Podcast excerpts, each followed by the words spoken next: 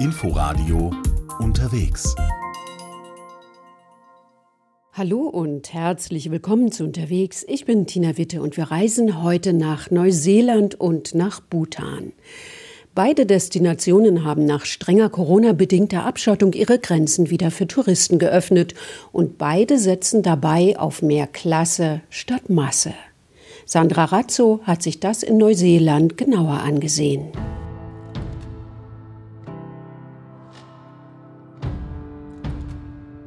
Für Backpacker und Camper ist Neuseeland ein Traumziel. Glasklare Seen, Berge und kostenloses Campen. Auch Leana und Daniel aus der Schweiz klappen deshalb hier außerhalb von Queenstown Tisch und Stühle aus. Acht Monate wollen die beiden 24-Jährigen durch Neuseeland touren. Ihre Jobs zu Hause haben sie gekündigt, sie leben von Erspartem. Ihren Camper haben sie am Flughafen einem Einheimischen günstig abgekauft, erzählt Daniel. Die Mietautos sind sehr teuer hier, die Mietcampervans. Und wir können wenn es gut geht, den Campervan am Schluss wieder für dasselbe verkaufen. Und dann wäre unsere Reise fast wie nur noch die Lebenskosten und der Rest wäre finanziert und das wäre natürlich für jeden Backpacker super. Gekocht wird natürlich in ihrem Minibus. Essen gehen wäre viel zu teuer. Sie sparen, wo sie nur können. Statt auf einem teuren Campingplatz mit Duschen und Küchen stoppen Sie lieber auf einem kostenlosen Freedom Campingplatz. Damit sind Sie nicht gerade die ausgabefreudigen Traumtouristen, die der Tourismusminister Neuseelands im Kopf hat. Leana hat Verständnis. Wenn man günstig reisen möchte wie wir und solange wie es geht reisen möchte, muss man aufs Geld achten. Aber ich kann ihn total verstehen, was er sagt und dass sie Geld brauchen weil sie waren zwei Jahre, glaube ich, einfach zu und hatten keinen Tourismus. Der Tourismusminister Neuseelands, Stuart Nash, hatte zuletzt mehrfach international Schlagzeilen gemacht, weil er Qualität statt Masse forderte, also anspruchsvolle Touristen, die bereit sind, Geld auszugeben und keine, die von der Hand in den Mund oder Tütensuppen leben. Inzwischen formuliert er es vorsichtiger. Einige Amerikaner haben bei Social Media damit angegeben, wie sie in ihrem Campervan in Neuseeland rumgefahren sind und von 10 Dollar am Tag gelebt haben. Sie hatten Spaß, gut für sie. Der Punkt ist, wir sollten unser begrenztes Marketingbudget nicht für diese Leute ausgeben, denn für diese Backpacker-Kundschaft sind wir ohnehin sehr attraktiv. Campervans sind jetzt wieder überall zu sehen. Doch zu den Zuständen vor der Pandemie will Neuseeland nicht mehr zurück. Da hatte sich die Zahl der Camper innerhalb eines Jahres verdoppelt. Das war in Städten wie Queenstown nicht mehr verkraftbar. Deswegen gibt es jetzt an beliebten Orten immer mehr Schilder wie kein freies Campen erlaubt, Strafe sofort 200 Dollar. Auch die Vermieter von Campervans mussten sich anpassen. Die Mini-Toilette, die Andy Haslett gerade putzt, ist ein Muss für einen sogenannten Self-Contained Camper, also einen, der auch auf Campingplätzen ohne Duschen und WC halten darf. Niemand soll einfach so in die Natur pinkeln, sagt Andy Haslett. Also laut uh, Vorschrift muss die Toilette nutzbar sein, auch wenn das Bett ausgeklappt ist. Außerdem muss es einen Frischwassertank geben, der für zwei Personen für drei Tage reicht, also 25 Liter. Außerdem Behälter für Schmutzwasser und Müll. Uh,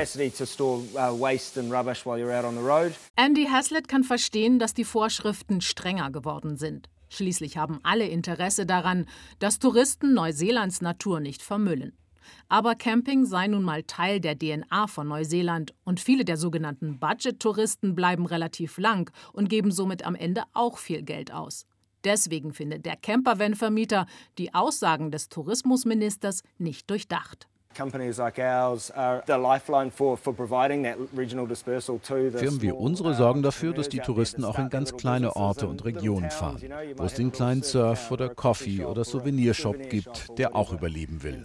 Also diese Geisteshaltung finde ich schon beunruhigend.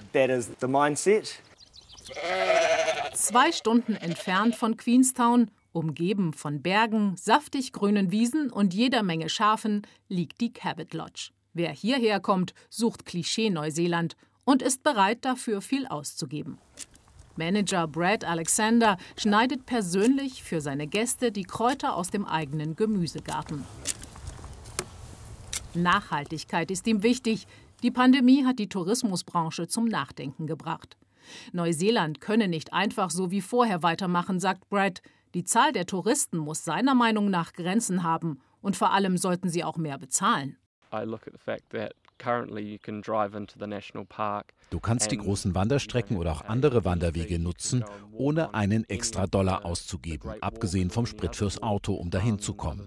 Wenn ich mich in der Welt umschaue, und ich war sowohl in Europa als auch in Nordamerika, dann zahlst du, wenn du in einen Nationalpark gehst, Eintritt für diese Leistung.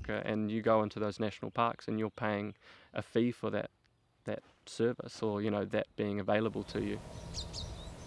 Die Cabot Lodge liegt am Fjordland Nationalpark. Wer hierher kommt, will definitiv keinen Massentourismus, sagt Brads Frau Brady Alexander.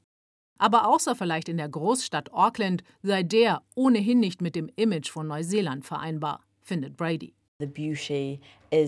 Das Schöne ist doch, dass man hier mit sehr wenigen anderen Menschen ist. Wir wollen wirklich, dass die Leute etwas Besonderes erleben. Sie sollen spüren, dass sie in der freien Natur sind und nicht eingesperrt. Die Leute kommen von viel zu vollen Städten auf der ganzen Welt, um diese Weite zu erleben.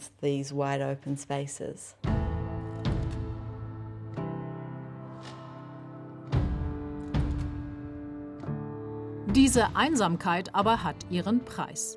In Zeiten des Klimawandels wird das Thema Umweltfreundlichkeit und Nachhaltigkeit immer wichtiger, erst recht hier am grünen Ende der Welt. Queenstown, Neuseelands Pilgerort für Outdoor- und Abenteuertouristen, hat sich vorgenommen, bis 2030 CO2-neutral zu werden. Bürgermeister Glyn Lewis erzählt, die Jahre des ständigen Wachstums wolle die Stadt nicht mehr zurück. Das passe nicht zum sauberen Image Neuseelands. Gerade das knappe Angebot an Hotelbetten mache den Besuch zu einem exklusiven Erlebnis für Touristen. Natürlich hat das einen Premiumpreis zur Folge. Wenn etwas knapp ist, kann man nicht so leicht dahin. Aber wenn Sie sich die Umgebung hier anschauen, denke ich, Neuseeland und definitiv Queenstown sind das doch total wert. Trent Yeo ist Chef der Zip-Track Eco-Tours.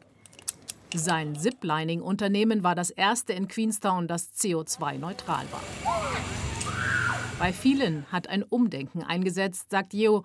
Touristen müssen in Zukunft nicht nur was fürs Bruttoinlandsprodukt bringen, lieber weniger, die länger bleiben und was für die Umwelt tun. Das wäre doch großartig, wenn Neuseeland ein Land würde, was sagt, jeder, der herkommt, muss das CO2 frei machen. Alle müssen ihren CO2-Abdruck ausgleichen. Die Idee, Verantwortung zu übernehmen, ist wirklich wichtig für so ein Fernreiseziel. Eine Kommission unter Vorsitz des Umweltministers hat schon vor Jahren vorgeschlagen, eine Art Abreisesteuer für Touristen einzuführen.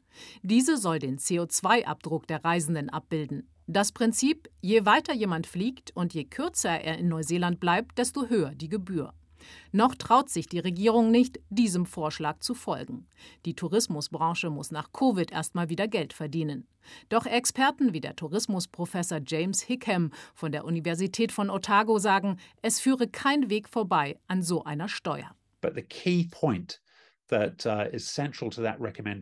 Die zentrale Botschaft ist, wir können nicht länger den CO2-Abdruck ignorieren, der mit der Reise nach und von Neuseeland entsteht. Das ist der Elefant am Himmel sozusagen. Das ist die Achillesferse von Neuseelands Tourismus. Und das Wichtigste ist, wir müssen proaktiv sein und diese enorme Herausforderung annehmen.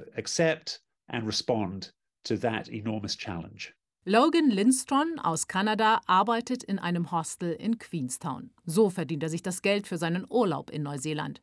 Backpacker wie er, die bereit sind, zum Mindestlohn Betten abzuziehen und Klos zu putzen, werden gerade nach der Pandemie händeringend gesucht. Ohne sie würde der ganze Servicebereich wohl zusammenbrechen. No, not at all. Es ist überhaupt nicht schwer, einen Job zu finden. Es gibt überall tonnenweise Jobs. Der hier im Hostel ist gut, weil man gleich die Unterkunft dazu bekommt. Das fand ich ziemlich cool.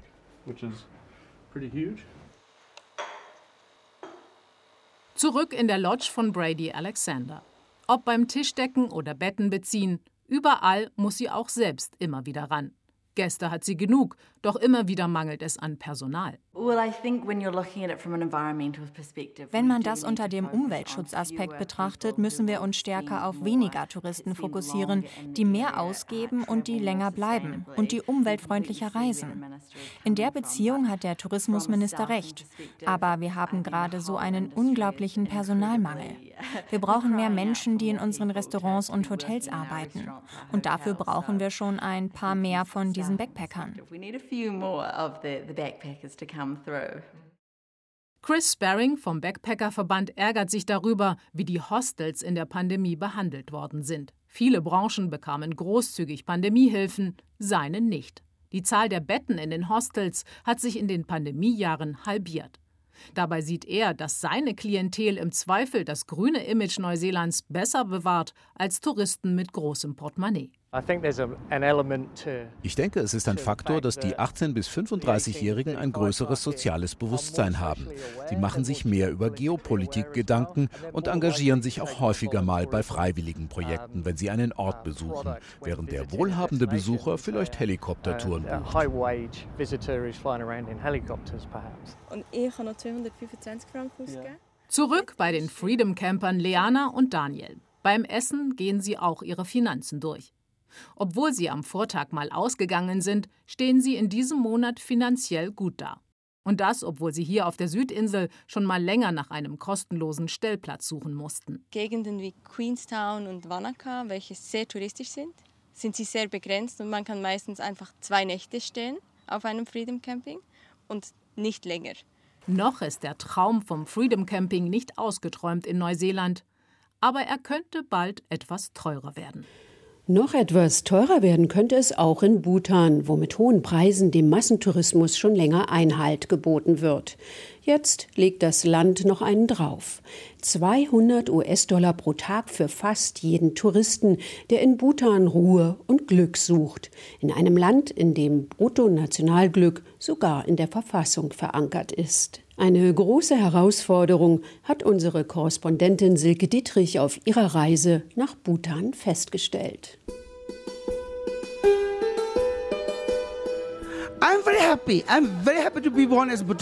Ich bin total glücklich.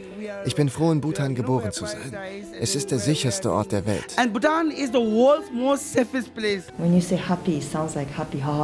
Glück klingt immer so nach ich bin immer happy.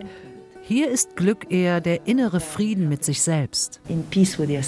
Manchmal klingt es wie aus einem märchenhaften Königreich, wenn Menschen aus Bhutan über ihr Land erzählen. Und vieles wirkt in der Tat zauberhaft. Schneebedeckte Berge, wenige Menschen, Geschichten von Dämonen und Geistern, abgelegene Klöster, tiefgrüne Reisfelder und Wälder. Schon der Anflug ist exklusiv. Einige sagen allerdings, er sei alles andere als märchenhaft. Die Landebahn gehört zu den gefährlichsten der Welt. Der einzige internationale Flughafen von Bhutan liegt zwischen fast 5000 Meter hohen Gipfeln in einem Tal. Nebel verdeckt oft die Sicht und nur speziell ausgebildete Piloten dürfen den Flughafen ansteuern. Kaum eine Handvoll Maschinen landen hier am Tag, kurz nachdem Bhutan seine Grenzen für Touristinnen und Touristen geöffnet hat. Zweieinhalb Jahre durfte wegen der Corona-Pandemie fast niemand das Land besuchen. Bhutan war in der Zeit wieder so abgeschieden von der Außenwelt wie vor rund 50 Jahren.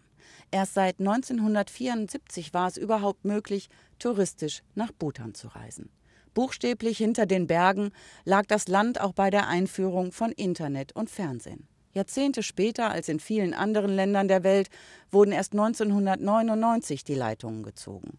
Und Bhutan ist derzeit auf der Suche nach Lösungen, um auf dem Weg in die Moderne nicht alle Traditionen zu verlieren.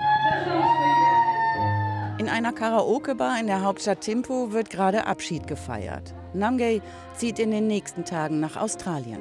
Für ihre Freundinnen singt sie heute zum letzten Mal einen Song von John Legend.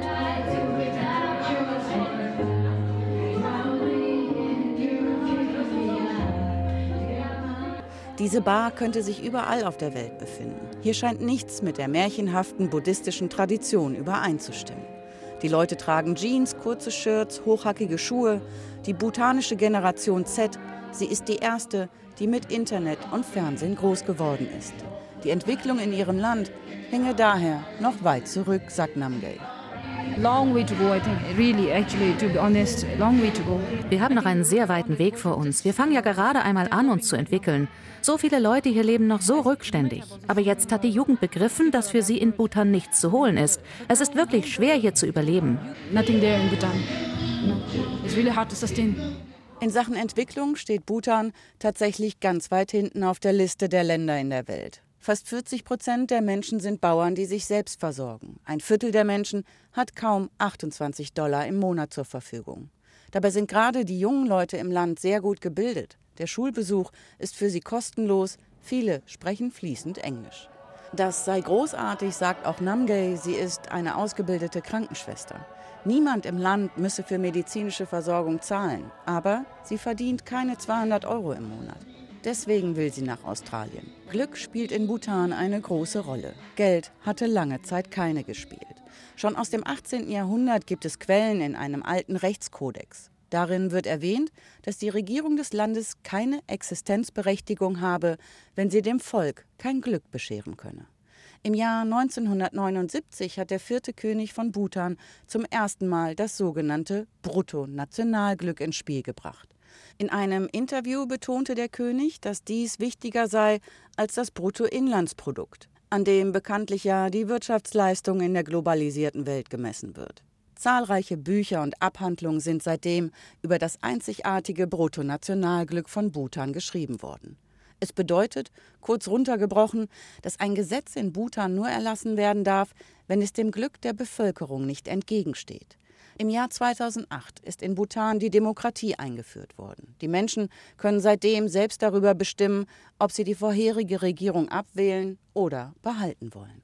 Fünf Jahre lang war Chering Topgai Ministerpräsident des Landes und kandidiert auch wieder für die Wahlen. Er sieht keinen Widerspruch darin, dass gerade junge Menschen das Land mit dem Bruttonationalglück verlassen wollen. Our economy, as sustainable as it is, Unsere Wirtschaft, so nachhaltig und gerecht sie auch ist, hat nicht mit dem sozialen Fortschritt Schritt gehalten. Wir können derzeit nicht ausreichend Jobs zur Verfügung stellen. Wir haben Arbeitsplätze in der Landwirtschaft oder auf dem Bau, aber unsere Jugend ist für bessere Jobs ausgebildet worden. Und solange wir keine entsprechenden Stellen anbieten können, schauen sie natürlich außerhalb des Landes nach Jobs. Respect, our youth will obviously look outside. Chering Topguy sitzt im Trainingsanzug auf seinem Sofa. Ein Foto lässt er nicht zu. Normalerweise tritt er öffentlich nur in einem Go auf. Das ist das traditionelle Kleidungsstück für Männer in Bhutan. Ein meist karierter Mantel, der bis zu den Knien geht, dazu werden Kniestrümpfe getragen. In der Schule und in staatlichen Büros tragen alle Jungen und Männer noch den Go. Die Frauen haben das traditionelle Pendant dazu, die Kira, ein knöchellanges Kleid. Tradition und Moderne prallen im ganzen Land aufeinander. Jetzt gehe es darum, ein gutes Gleichgewicht zu finden. We have to get more investment, but the investment has to be the right type. Wir brauchen Investitionen, aber solche, die nicht gegen unser Bruttonationalglück verstoßen. Wir haben Probleme, auch soziale. Auch hier leiden Menschen unter Depressionen. Andere wollen mehr Geld. Wir sind auch einfach nur Menschen. Wir sind ein kleines Binnenland und überleben trotz aller Widerstände. Ihr von außen schaut auf unser Land und sagt, es sei der Himmel auf Erden. Das haben wir nie behauptet. Dann kommt ihr hier und seid enttäuscht. Das ist nicht fair. And then you come here and you get disappointed. That is unfair. Die Erwartungshaltung, dass Bhutan das glücklichste Land der Welt ist und ein Himmel auf Erden sein könnte, kommt aber ja nicht nur von außen. Jahrzehntelang hat die eigene Tourismusbranche damit geworben. Glück ist ein Ort, so hieß der Slogan bis vor kurzem. Jetzt, nach der langen Corona-Sperre, hat sich der Leitspruch geändert, sagt der Direktor des Tourismusrates Dorji Dradul. Going forward, we want to be authentic. Happiness is a place. Wir wollen in Zukunft authentischer sein. Mag sein, dass wir Ausländer und Ausländerinnen mit dem Glück anlocken konnten, aber für uns Menschen in Bhutan ist das sinnlos. Was bedeutet das eigentlich wirklich? Glück. Und sind alle Menschen hier glücklich? Das kann man doch wirklich anzweifeln. Deshalb finden wir den Slogan mittlerweile zu künstlich. So therefore, we felt that is little bit too artificial. Der neue Slogan hängt schon an seiner Wand und prangt auf Jutebeuteln. Er lautet Glaube. We want to believe in our future. Wir wollen an unsere Zukunft glauben, die groß sein wird für uns. Wir wollen auch an uns selbst glauben, dass wir das schaffen. Wir sollten eigentlich schon ein gut entwickeltes Land sein, aber wir straucheln. Wir müssen zu viele Sachen importieren, weil wir selbst kaum etwas herstellen. Und wir dürfen unsere Werte dabei nicht verlieren. An die müssen wir weiterhin glauben. Mit diesem Leitspruch will die Regierung die Menschen in Bhutan auf tiefgreifende Reformen vorbereiten. Sämtliche Beamtinnen und Beamte müssen jetzt Prüfungen durchlaufen. Wer sie nicht besteht, muss gehen. Ähnliches gilt für die Tourismusführer, für Hotels und ihre Angestellten, für die Tourismusagenturen. Wer nicht professionell genug ist, muss verbessern oder schließen. Denn Bhutan setzt seit der Öffnung nach der Corona-Pandemie noch mehr als zuvor auf Klasse statt Masse, wenn es um Urlauberinnen und Urlauber geht. Seitdem müssen fast alle Gäste rund 200 Euro für jeden Tag zahlen, an dem sie sich in Bhutan aufhalten. Sozusagen eine sehr teure Kurtaxe. Die bhutanische Regierung nennt es Gebühr für nachhaltige Entwicklung. Denn es gehe nicht nur darum, mehr Geld zu machen und Bhutan nur für eine reiche Elite zugänglich zu machen, sagt Dorji Dradul. Wir wollen jede und jeden in Bhutan willkommen heißen. Aber wir zielen auf Menschen ab, die bewusst reisen wollen, die unsere Kultur respektieren, unsere Natur, unsere Regeln. Einfach Menschen, die auch unsere nationalen Werte und Ziele teilen. Visions, aspirations, the national goals. Auf dem Platz des Uhrenturms mitten in der Hauptstadt liegt ein Hipster-Café. Schering Denker, große Hornbrille und breites Grinsen, trinkt hier einen Smoothie. Auf einer Glücksskala von 0 bis 10 liege ihr Leben bei 9 oder fast 10, sagt die 32-Jährige und lacht. Generell sind die Leute hier schon ziemlich happy, denke ich. Viele Leute von außerhalb sagen, du kommst aus dem Land des Glücks. Und ich kann da nur zustimmen. Land of happiness. And I couldn't agree more. Chering ist die erste Reise-Videobloggerin aus Bhutan. Sie ist in jeden Winkel ihres Landes gereist, hat sämtliche Berge bestiegen und darüber ein Buch geschrieben. Vor allem aber hat sie Videos für ihren Vlog gemacht. Fünf Jahre hat Chering in Thailand gelebt, ihren Master gemacht, wollte aber unbedingt wieder zurück in ihr Heimatland. Leute in meiner Generation haben die Welt gesehen. Einige vielleicht eher durch die sozialen Netzwerke. Und ich glaube, gerade wir Millennials in Bhutan durchlaufen eine ziemliche Krise. Wer wollen wir sein und wer nicht? Können wir unsere eigene Kultur dabei bewahren? Als erste Generation, die all die Einflüsse von außen sehen kann. Das kann den Seelenfrieden schon stören. Das ist eine große Herausforderung für Bhutan. Aber ich glaube, es muss sein. Veränderungen hier sind unvermeidbar. Bei ihren unzähligen Touren musste sie mit ansehen, wie sehr ihr Land unter dem Klimawandel leidet. Obwohl Bhutan so viel dafür tut, die Natur zu schützen. Ich meine, wir hätten ja wie andere Länder auch einfach die Wälder abholzen können und große Industrieanlagen aufbauen können. Aber das haben wir nicht getan, weil wir die Natur auf unserem Mutterplaneten bewahren wollen. Und trotzdem schmelzen auch in Bhutan die Gletscher, die Regenzeiten verändern sich, schlimme Stürme nehmen zu. Es breche ihr das Herz, sagt Schering. Auch weil die Menschen in Bhutan am wenigsten dafür könnten. Der Glaube an die Natur sei in ihrem Land tief mit dem Buddhismus verwurzelt. Um die Berge zu schützen, darf niemand in Bhutan die Gipfel besteigen, die höher als 6000 Meter liegen. Die Berge hier sind heilig. Wir leben nicht nur in Harmonie mit der Natur, sondern auch mit den Göttern. Es leben Götter und Geister auf den Bergen. Und wenn wir sie stören, wäre das ein großes Desaster für die Menschen im Tal. Die Natur versorgt uns mit so vielem. Also ist es an uns, dass wir sie nicht komplett ausbeuten. Und deswegen besteigen wir eben auch nicht die höchsten Berge hier. Daher haben wir den zweithöchsten Berg der Welt hier, der nie bestiegen wurde. Bhutan is home to the second highest unclimbed mountain in the world. Bhutan ist voll mit Legenden von Göttern und Dämonen. Es ist ein Ort voller Mystik und Zauber. Das Nationalsymbol des Landes ist der Donnerdrachen. Gebetsfahnen wehen auf fast allen Wegen im Wind. Bhutan ist das letzte Königreich im Himalaya und die Menschen sind absolut von der Monarchie überzeugt.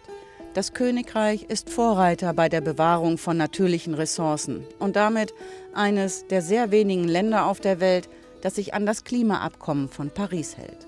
Jahrhundertelang hatte sich Bhutan von der Außenwelt abgeschottet, um die Einflüsse von außen abzuwenden.